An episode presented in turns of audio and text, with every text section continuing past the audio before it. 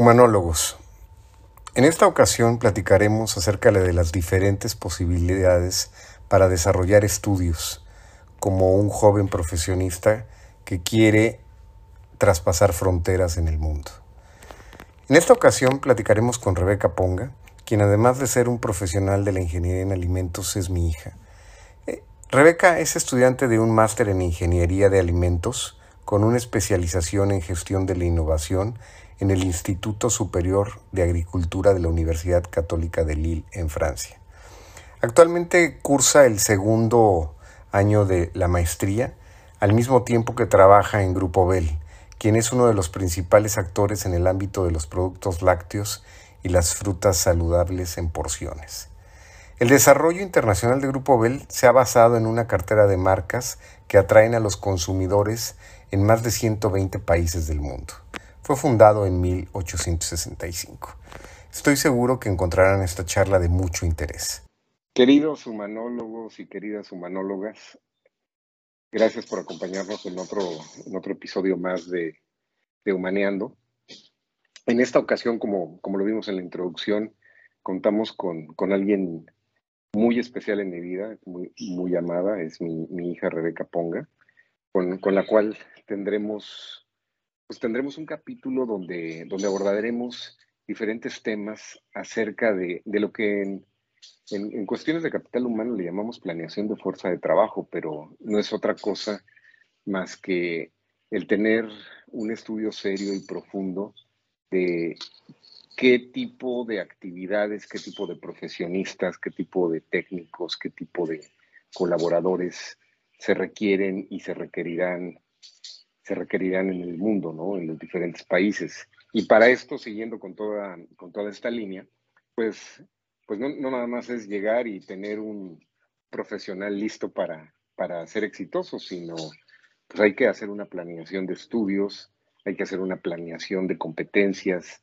hay que generar ciertas carreras. Yo recuerdo mucho cuando, cuando mis hijos empezaban a estudiar, se hablaba mucho de que la carrera que ellos estudiarían, y esto, esto pasó hace cerca de 15, 20 años, probablemente esas carreras ni siquiera se habían inventado y está pasando ahorita constantemente. O sea, el, conocimiento se está desdoblando a un ritmo impresionante.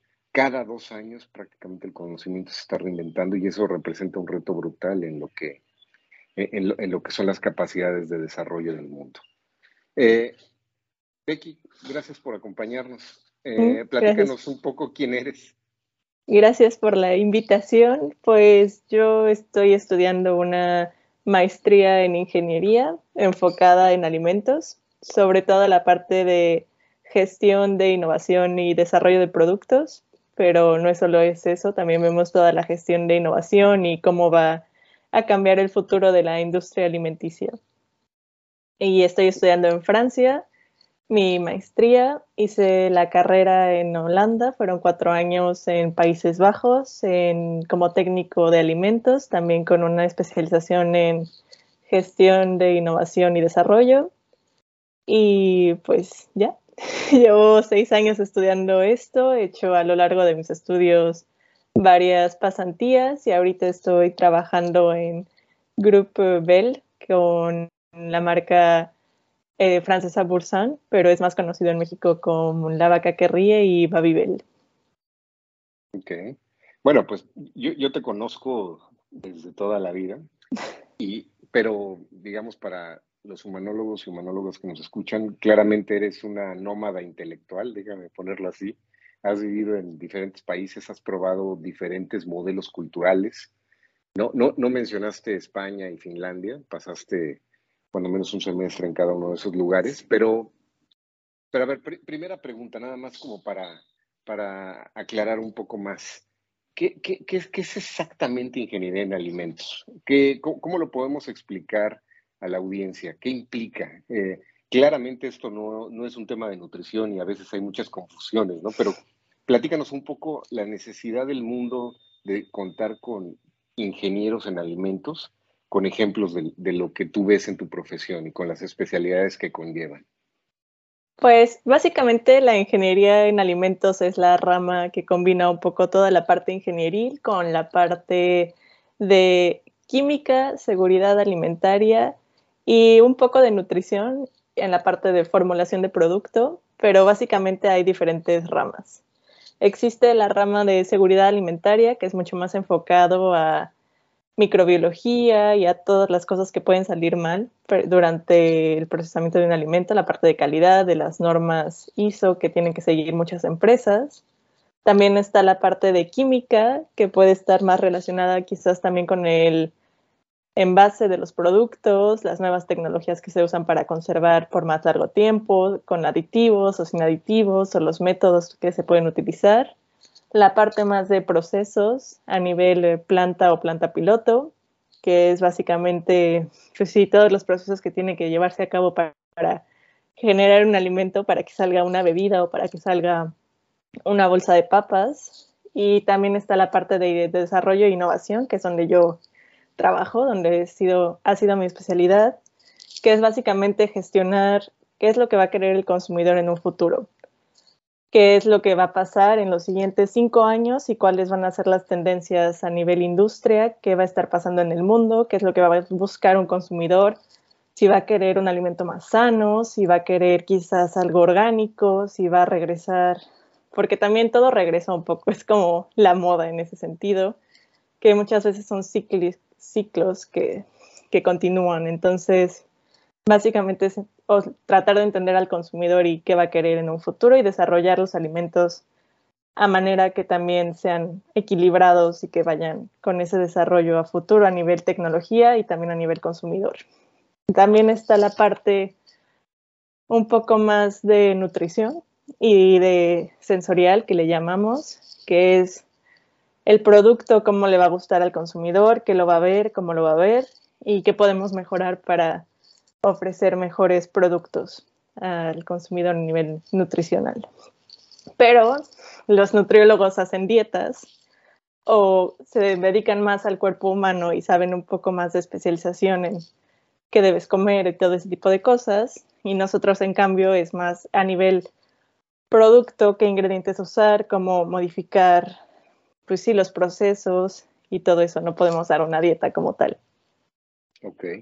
Bueno, yo, creo que si, nos remontamos al, a la historia del ser humano, claramente el proceso evolutivo del Homo sapiens a lo que somos el día de hoy se vio marcado cuando el, cuando el hombre fue capaz de, dominar la producción de alimentos, ¿no?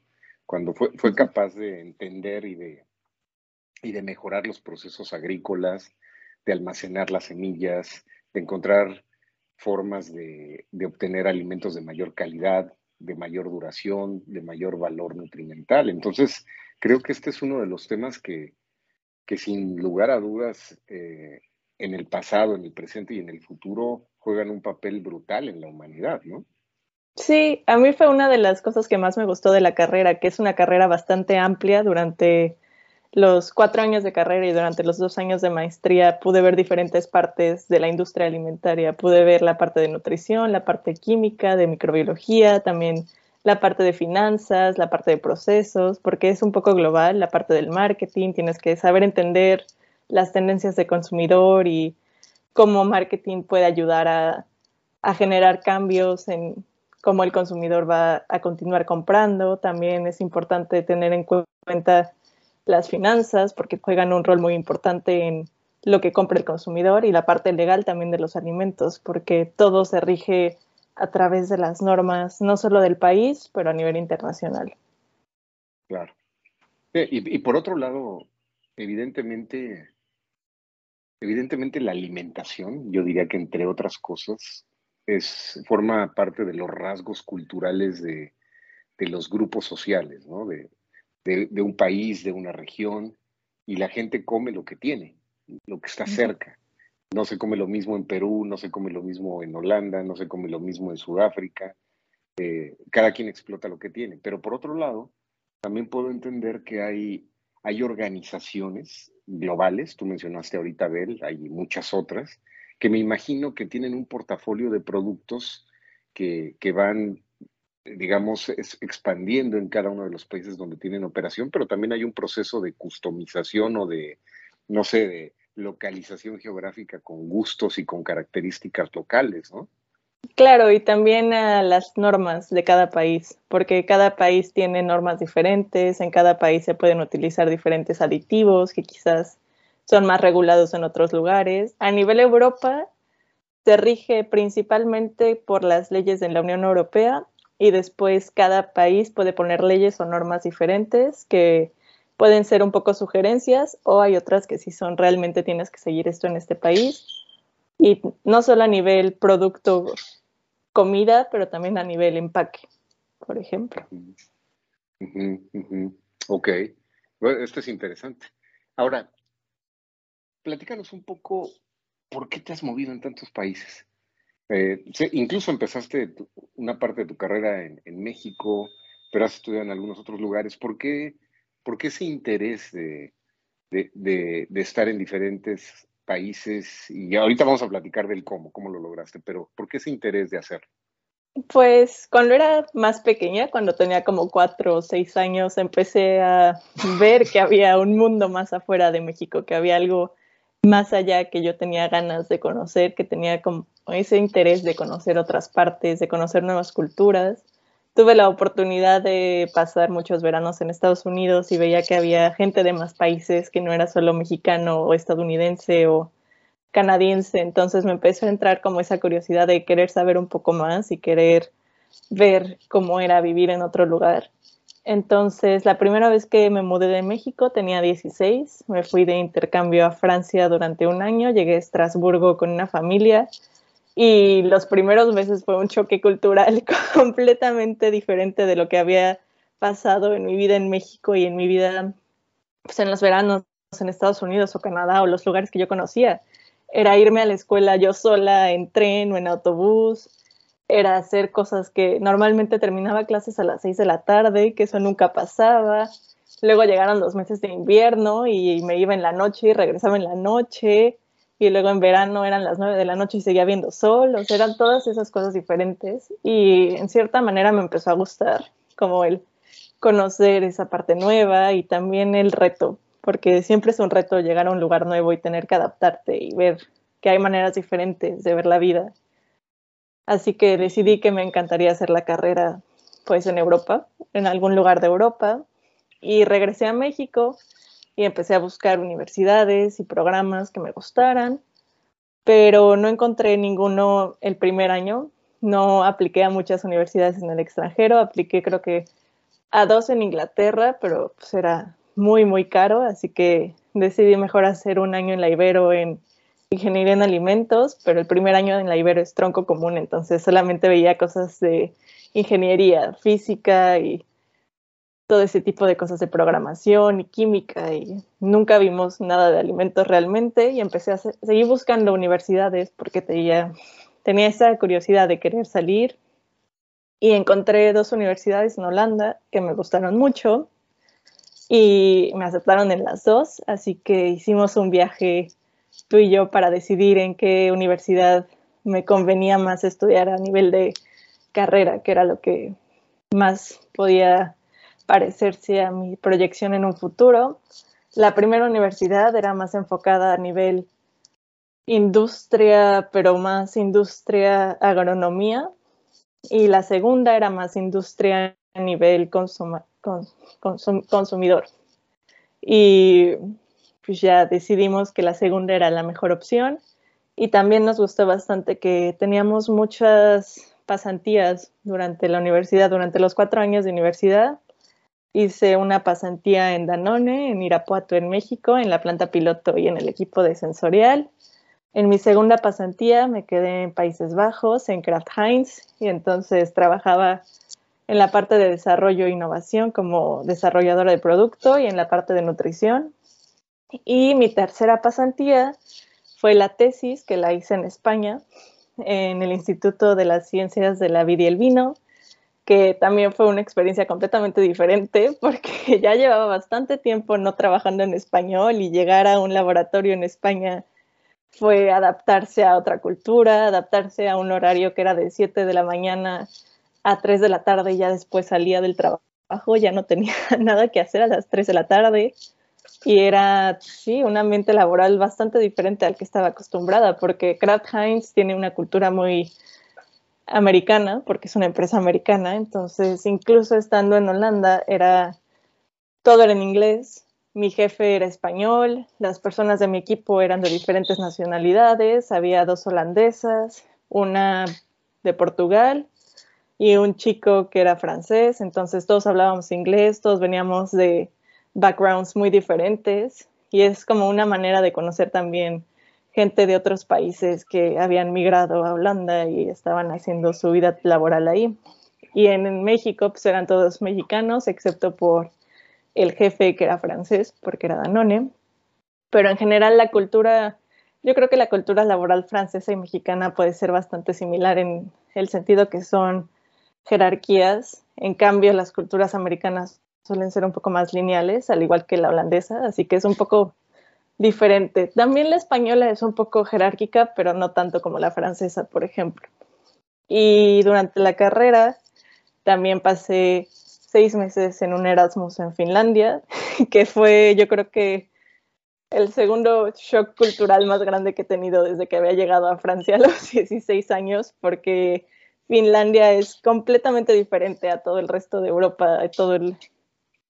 son una cultura muy cerrada, muy fría, las personas no hablan tanto, no son obviamente latinos como yo, y en su cultura son callados, son cerrados, son esto se hace así, se hace así, así que era un poco diferente, pero tenía ganas de ir a Finlandia porque siempre se escucha mucho de el nivel educativo de Finlandia, que es muy bueno, de los mejores del mundo y usualmente los países nórdicos siempre están clasificados como los países más contentos y más felices, así que yo quería ver por qué la gente era tan feliz y qué los hacía tan feliz.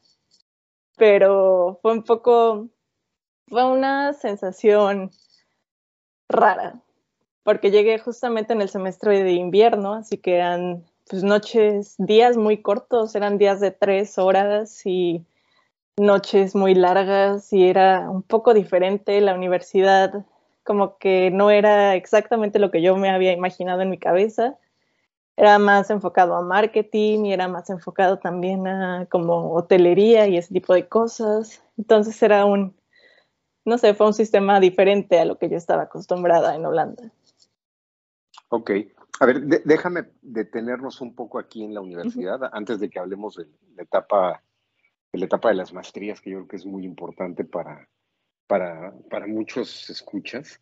Y, quisiera ahondar en, los temas de, algunos mitos, ¿no? De algunos paradigmas. Por ejemplo, ahorita tú hablaste de, pues de, un, de una etiqueta, ¿no? La, educación en Finlandia. Eh, y hay muchas etiquetas, pero tú, tú ¿a, qué te enfrentaste en, ese modelo de decir, bueno, yo quiero salir de mi país y hay mucha gente que nos escucha en Latinoamérica o en España o en muchos lugares donde tienen esa inquietud de moverse? Ahora, la pregunta es, ¿es viable?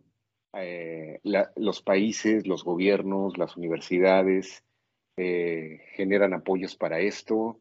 Un, joven en una condición de vida en un país típico de Latinoamérica o en un país típico en Asia, ¿realmente es, es accesible o es real poder salir de tu país e irte a estudiar a otro lugar? ¿A qué te enfrentaste? ¿Qué consejos le, darías a los humanólogos?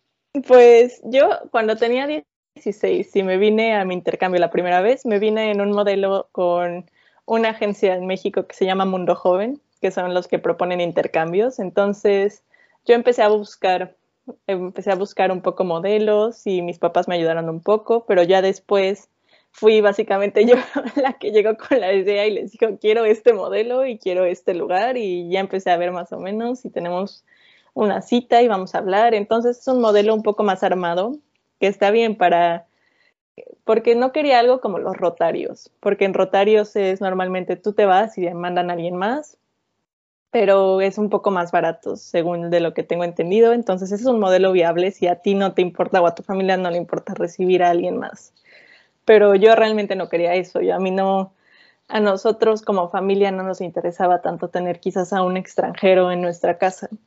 Era más yo que quería irme y este modelo lo permitía y era un modelo un poco más, no llegabas a un internado, llegabas con una familia pasabas como la vida familiar con ellos y esa fue un poco un modelo más cuidado, por así decirlo, en donde yo no tuve que hacer tantas cosas, fue más la agencia lo hizo por mí.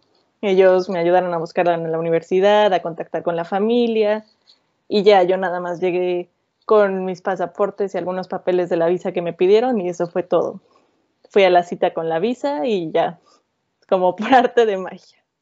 La segunda vez, cuando me quería ir a la universidad, yo hice una búsqueda exhaustiva por internet donde buscaba qué universidades eran buenas en Europa, los programas, hacía una comparación, revisaba en las páginas de cada embajada si había una beca, si no había una beca, qué tipo de apoyos, si la universidad me iba a dar un apoyo, si había becas con México, si en México había becas, cuáles eran los requisitos.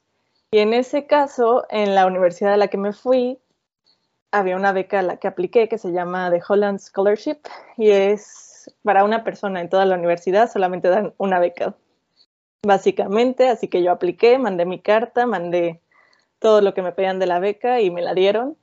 Entonces, con eso me vine y fue también un gran apoyo pero también es diferente la manera en la que la administración holandesa hace las cosas, por ejemplo, a la administración francesa.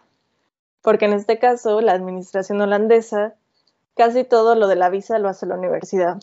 Entonces, el día de mi cita de la visa, yo llegué, era una oficina pequeña en la Ciudad de México, llegué, me presenté y la señorita me dijo, ah, sí, Rebeca Ponga, tengo aquí todo tu archivo, ya nada más recojo tu pasaporte y eso es todo.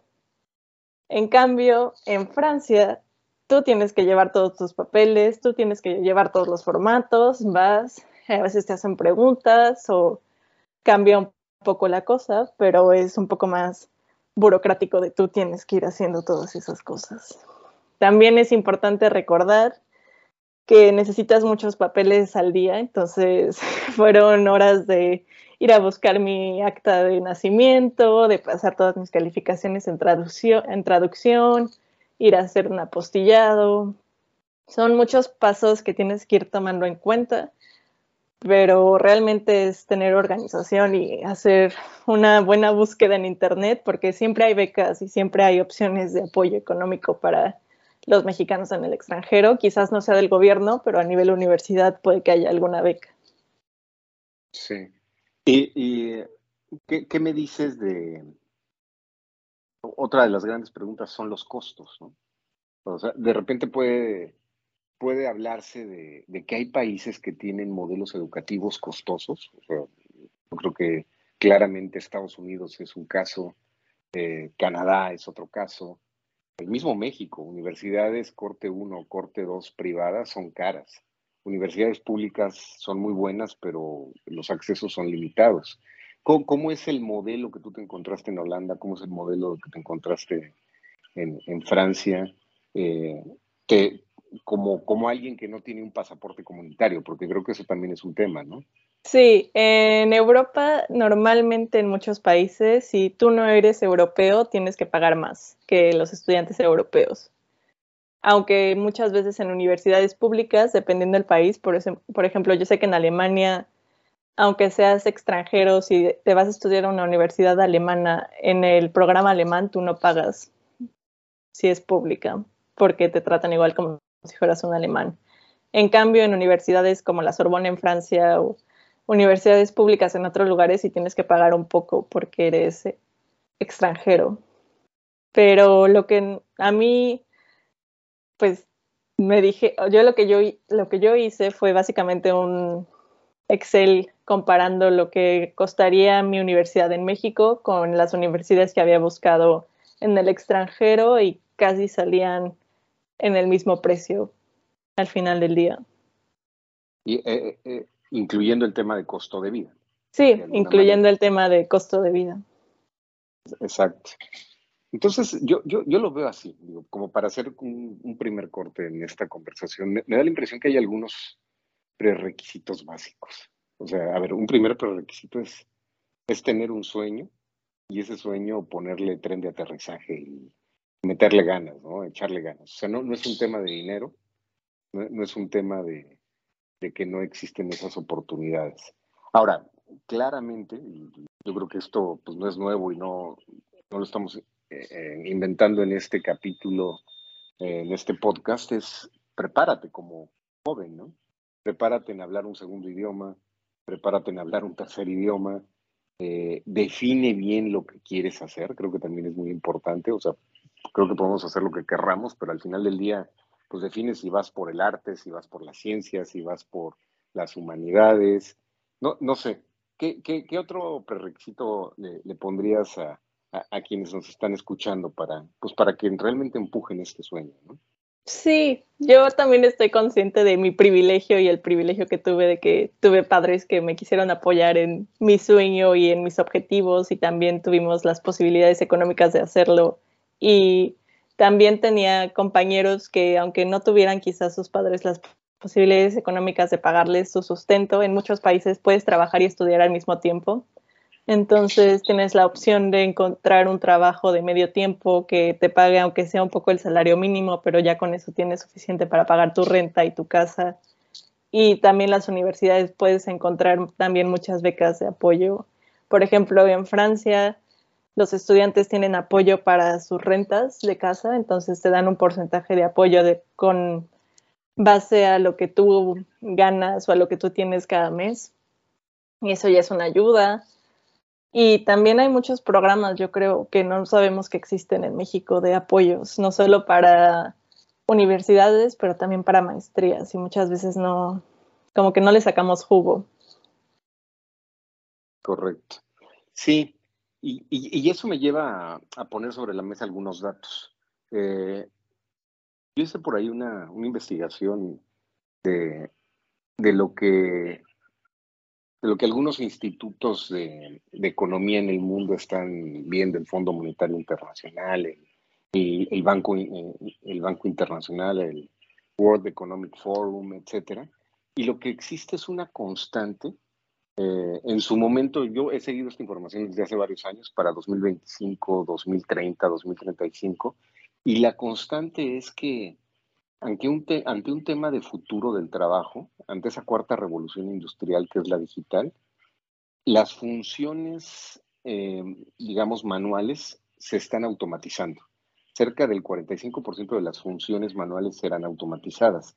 Pero a pesar de esto, hay una cantidad de talento escaso en el mundo. Y de talento me refiero no a gente capaz, sino a gente preparada gente que haya estudiado una carrera técnica, gente que haya estudiado una carrera profesional, una maestría. Por ahí hay números en, China, por ejemplo, faltarán entre 40 y 50 millones de, profesionales en ciertas áreas, en Estados Unidos cerca de, de, 20, en Francia cerca de 10, en Alemania cerca de 10 millones.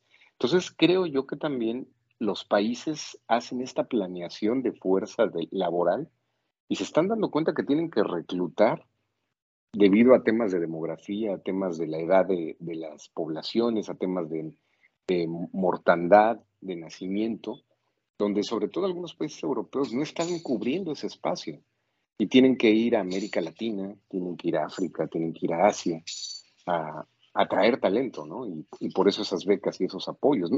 ¿Tú qué te encontraste, por ejemplo, en tu, en tu universidad, preponderantemente hablando de Holanda? ¿Veías latinos? En Holanda no veía tantos latinos. En Holanda, mi universidad sobre todo tenía varias tenía varios programas, sobre todo con universidades chinas de intercambio. Entonces eran universidades en Shanghái que mandaban estudiantes a estudiar cosas más relacionadas con agronomía o acuacultura o toda esa parte más hacia ciencias animales y ciencias de la tierra. Y también bastantes indios. Había muchos estudiantes indios, africanos, pero sí, en su mayoría no, no eran latinos o americanos. Sí, y, yo creo que en el sector en el que lo veamos, eh, tú estás hablando de la ingeniería en alimentos, yo he platicado con gente acerca de temas de tecnología, acerca de temas de científicos de datos. Por ejemplo, en este momento hay cerca de hay cerca de 2.5 millones de vacantes de científicos de datos en el mundo y no hay cómo cubrirlo. Entonces, e, ese modelo, esa planeación se tiene que ir gestando y se tiene que ir dando, ¿no?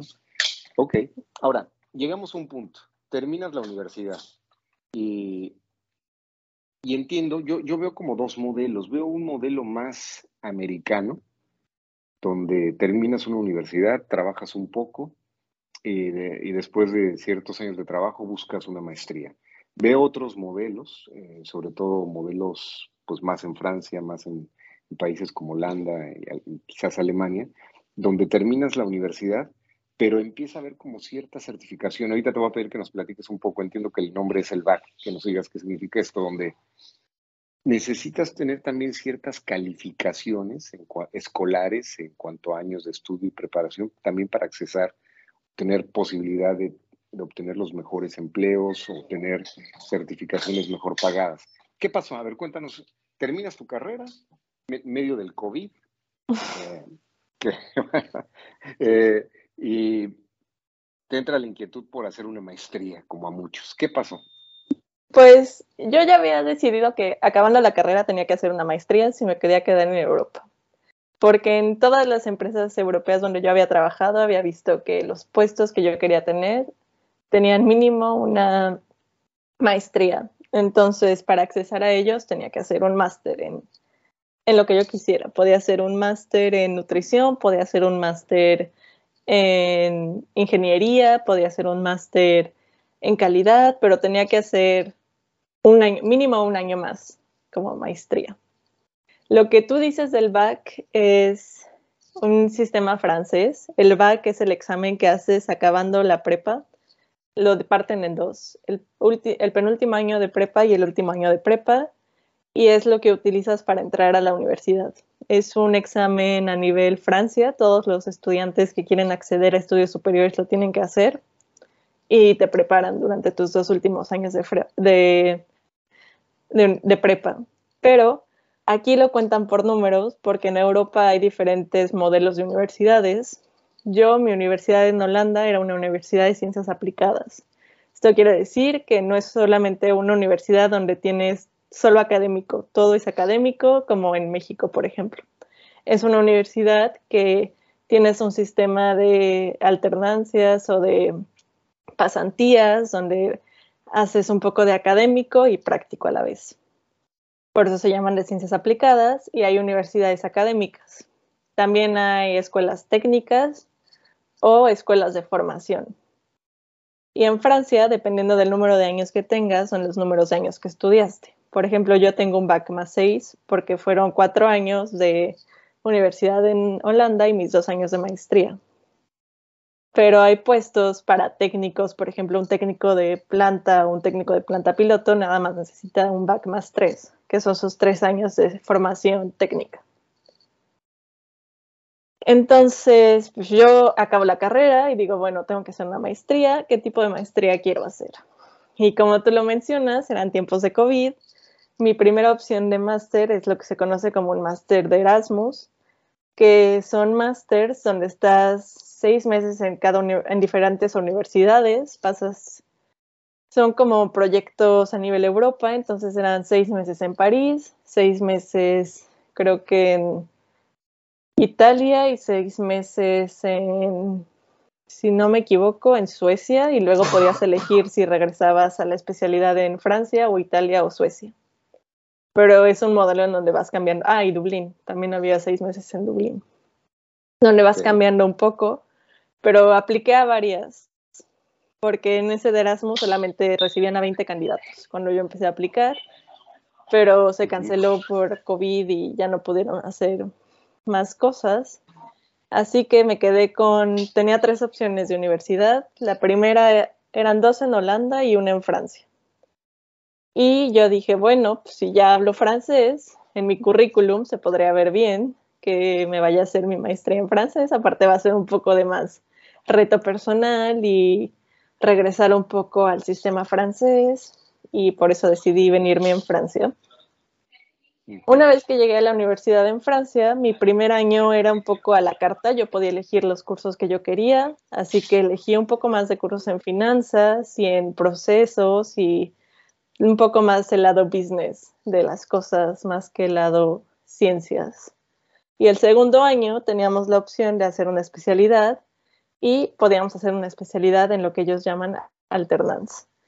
Esto quiere decir que tú buscas una empresa que, que contrate alternance y estás, dependiendo de los modelos de cada universidad, en mi universidad son tres semanas en la empresa y una semana en la escuela, así que tu semana de escuela regresas y estás en clases intensivas. Son clases de lunes a viernes, donde el viernes tienes un examen porque se termina el módulo. Pero hay alternances que pueden ser dos años, hay alternances que pueden ser tres años. El mío solo dura un año. Y lo interesante de esto es que la empresa paga por ese año de maestría y aparte me pagan a mí como salariado. Ok, pero, pero ese es un buen modelo en el sentido de, eh, a ver, déjame ponerlo así, tienes una conexión entre la empresa, que seguramente tiene un apoyo del gobierno en cuanto a impuestos por incentivar empleos, así me lo imagino, por darle opciones laborales a jóvenes, pero por otro lado hay una conexión de una universidad, en tu caso es la Universidad Católica en Lille, y por otro lado es un, es un sistema muy dual, ¿no? Donde donde hay academia o hay teoría, pero también hay un modelo de, de, práctica que, que vale la pena decirlo, no nada más pasó en la universidad. De alguna forma esa práctica, quizás en un modelo más de becaría o de internship, como algunas organizaciones le llaman, se fue dando constantemente en cada, en cada uno de tus años de universidad, como lo platicaste, ¿no? O sea, es, es prepararte para la vida laboral desde que entras ya en una formación universitaria, ¿no? ¿Cómo, lo ves? ¿Qué, qué, qué, te, ¿Qué te pareció? ¿Qué te ha parecido? ¿Lo estás viviendo? Sí, a mí me parece una idea bastante interesante porque yo me voy a graduar de la maestría con dos años de experiencia laboral que ya obtuve a través de mis seis años de estudio. Lo cual también me vuelve un poco más interesante para las empresas al momento que me contratan porque ya entiendo un poco más los modelos, ya he vivido en ambientes laborales, ya sé qué tengo que hacer o cómo tengo que hacerlo y ya no llego como nunca he trabajado, aquí estoy, hola. desde la búsqueda misma, ¿no? Yo creo que tú, la universidad te dice, sal y colócate en algún lugar. Quizás haya alguna alguna bolsa, ¿no? Algún, algún portafolio de alianzas universidad de empresa, pero al final es tu responsabilidad colocarte, ¿no? Sí, la mayoría de las universidades aquí o en las dos universidades donde yo he estado he tenido clases dedicadas a cómo armar tu currículum, cómo armar tu LinkedIn, cómo tienes que actuar en una entrevista, qué es lo que tienes que decir, qué es lo que esperan un poco de ti.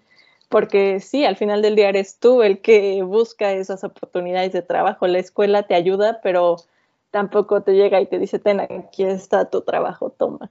Tú eres el que tiene que llegar y buscar y pasar entrevistas y mandar mails y andar hablándole a personas y hacer tus cartas de motivación. Entonces, todo eso también te prepara para saber cómo se vive en el mundo real, por así decirlo. Saber aceptar que te digan que no, que te digan que sí, qué conlleva eso, tener que tomar decisiones. Por ejemplo, ahorita mi trabajo no está exactamente en la ciudad donde está mi universidad. Decir, bueno, lo tomo, lo dejo, ¿qué hago? Claro. Bueno, y, ese es otro, otro tema, ¿no? Que lo hemos hablado en muchos capítulos anteriores, pues, que están disponibles en YouTube y están disponibles en, en Spotify, donde, donde hay que ir trabajando una marca profesional. O sea, es, yo, yo creo que las cosas tienen mucho de, A te lleva B y C te lleva D como un efecto dominó. Y, claramente hay un efecto de, de, casualidad en algunas cosas, pero la causalidad, es decir, cómo quiero ir armando esa estructura profesional de mi vida, eh, cómo me tengo que preparar para eso es importante, ¿no? Eh, y, imagino que como en cualquier otra carrera, ¿no? Un, alguien que se dedique a tecnología, alguien que se dedique a humanidades, pues tú, tú vas buscando esas experiencias que te, que te solidifiquen y también se vale de repente decir, esto ya lo probé y no me gustó, me quiero ir por otro lado, ¿no? Sí, exacto. Y también es un poco, pues sí, te tienes que lanzar al ruedo y ver qué es lo que pasa, qué es lo que están haciendo, porque también para entrar a muchas maestrías te hacen entrevistas, tienes que mandar currículums, cartas de recomendación y son varios procesos a los que te vas enfrentando, por así decirlo, a los que tienes que estar preparado también mentalmente para decir, ok, si me dicen que no, no es personal, pero pues tengo que seguir intentándolo, o sea, tengo que seguir, si quiero quedarme aquí, pues no puedo decir, bueno, ya dijeron que no, tiro la toalla y adiós, tengo que pues, mandar más mensajes o decirle al headhunter, pues bueno, es que si tienes otra opción por ahí, avísame, tratar de crear esas conexiones también. Sí, sí, es, es correcto. Ahora, ahora bien, a ver, déjame ahondar un poco. Estás en este concepto en tu segundo año de maestría, en lo que mencionaste que es un BAC más seis, es decir, una preparatoria más seis años, o el equivalente a una preparatoria en, México y en algunos países latinoamericanos más seis. Y, ese alternance eh, te lleva a estar trabajando en Bell. Platícanos un poquito más de Bell. Pues y la importancia que tiene una empresa de que se dedica a producir diferentes portafolios de alimentos de lácteos en un país como Francia, ¿no? Pero platícanos más de, ellos. ¿Qué estás haciendo ahí? Pues sí, ok.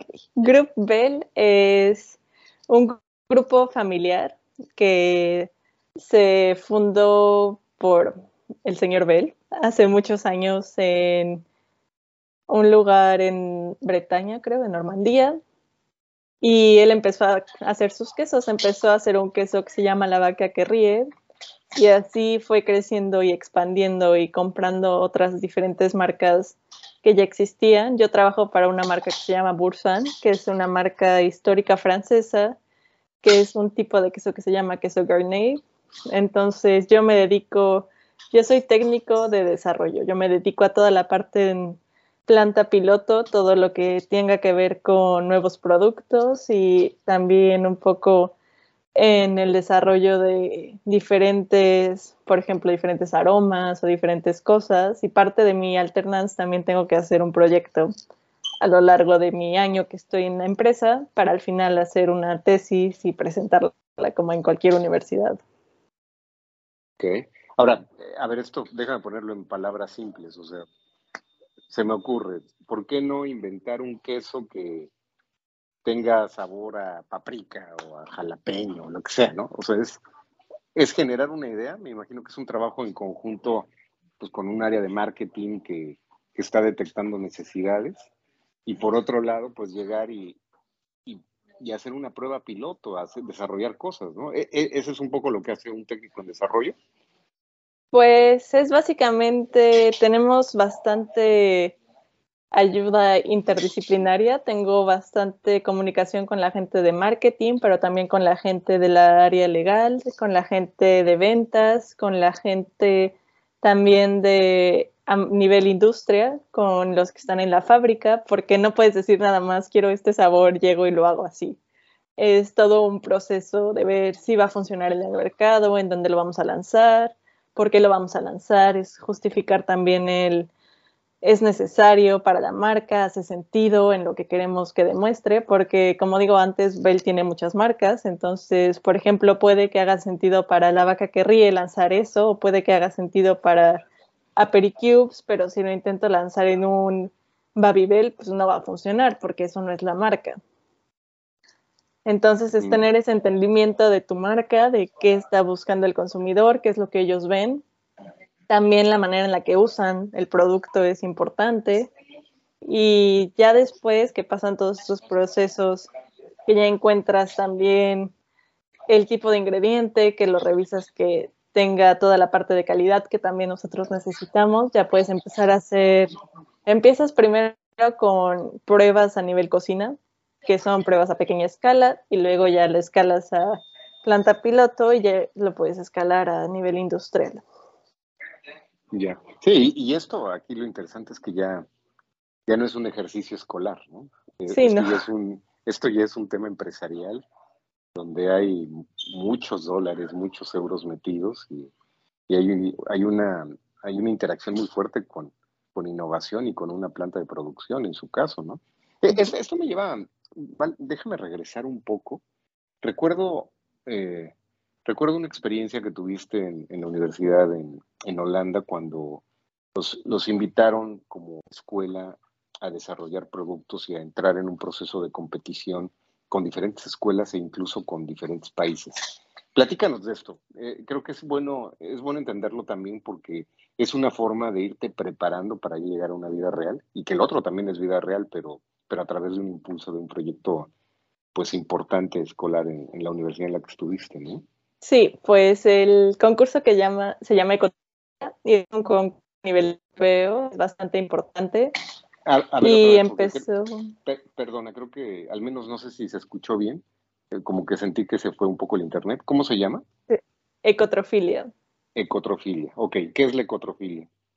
Ecotrofilia es un concurso a nivel Europa en donde participan todas las universidades ah, que tienen carreras como ingeniería en alimentos o química en alimentos o desarrollo de producto o ingenierías en ese, en ese sentido, ingenierías, sí, de procesos o cosas así y se divide en, en, ecotrofilia Europa y ecotrofilia por cada país.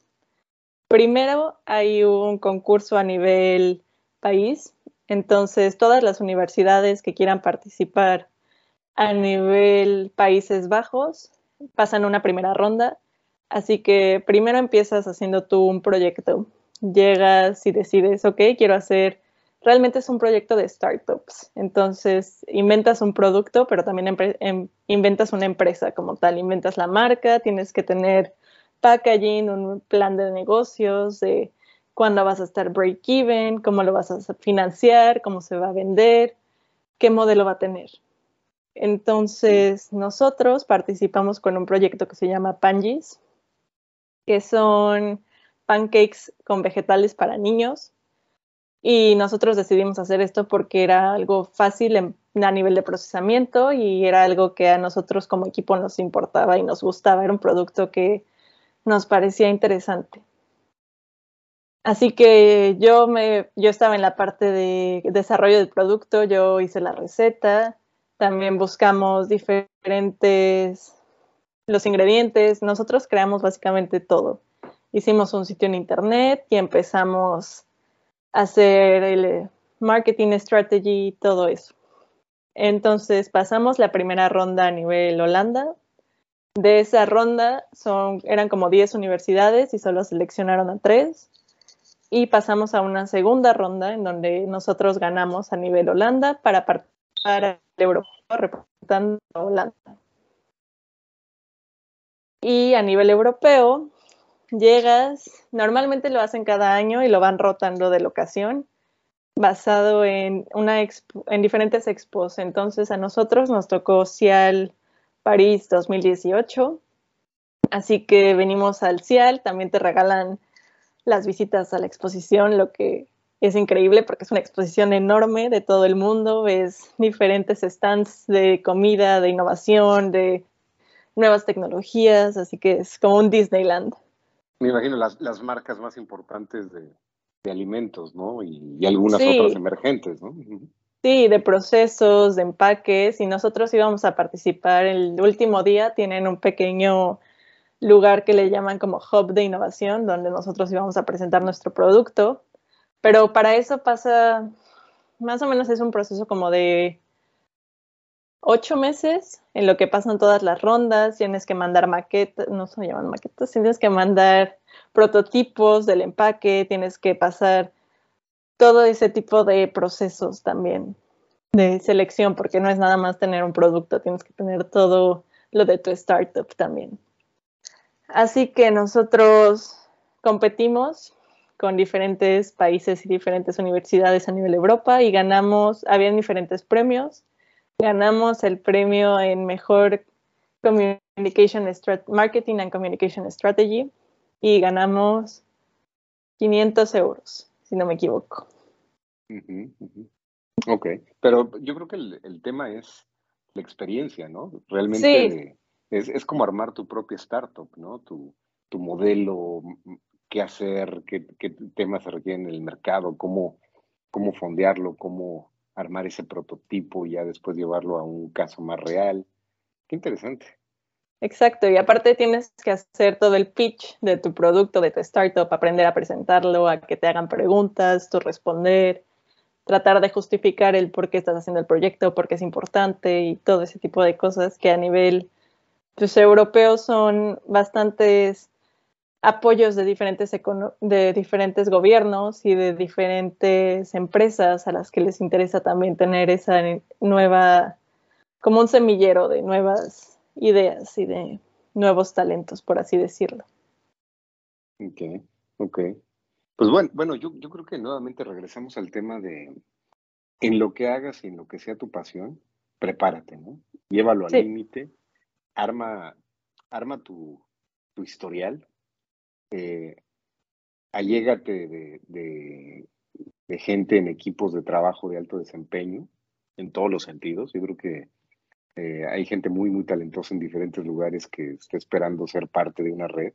Hay organizaciones que están con los brazos abiertos para, para poder atraer ese talento. Tampoco es fácil, ¿no? O sea, yo, yo creo que pienso un poco en, en, los niveles de, educación que hay en el mundo. Por ejemplo, eh, veía un dato donde Suiza, Suiza como, país tiene más o menos un promedio de 13 años de estudio, que 13 años de estudio, pues ya estás hablando de 6 de equivalente a primaria, 3 de, de, de secundaria, 3 de prepa, eh, no, perdón, de 12 años, andan en 12 años, creo que sí lo dije así. Eh, entonces estás hablando de gente que en promedio pues ya están en, carreras técnicas con algo de, especialización o en universidades, mientras que en países como México estamos en rangos de siete años, es decir, promedio la mayoría de la gente tiene primer año de secundaria. Entonces, prepararte, ¿no? Para, para este tipo de, situaciones y, abrirte al mundo, ¿no? Y abrirte al mundo. ¿Qué, qué, qué,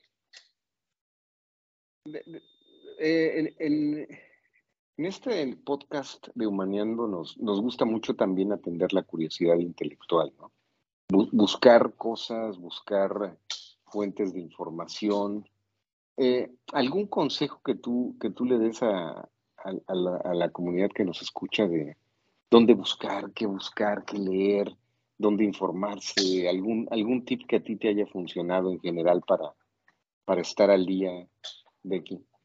Pues a nivel industria alimentaria hay bastantes páginas como foodnavigator.com donde tienen todos los nuevos desarrollos o todos los nuevos productos por semana de diferentes partes del mundo. Sobre todo a nivel Europa lo tienen, pero creo que también tienen a nivel Estados Unidos, así que es un poco estar viendo eso. A mí me gusta bastante leer sobre tendencias alimentarias y cómo van cambiando y evolucionando. Trato de leer bastante en Mintel o en diferentes navegadores que pueden ser encontrados en Internet y a veces los puedes acceder gratuitamente. Lamentablemente la, mayor, la mayor parte de la información científica o de ese tipo de información tienes que pagarlo, pero muchas veces las universidades tienen librerías en donde puedes encontrar varios lugares como estatista o, o diferentes, dependiendo de dónde estás en qué parte del mundo y se pueden acceder gratuitamente a través de las universidades.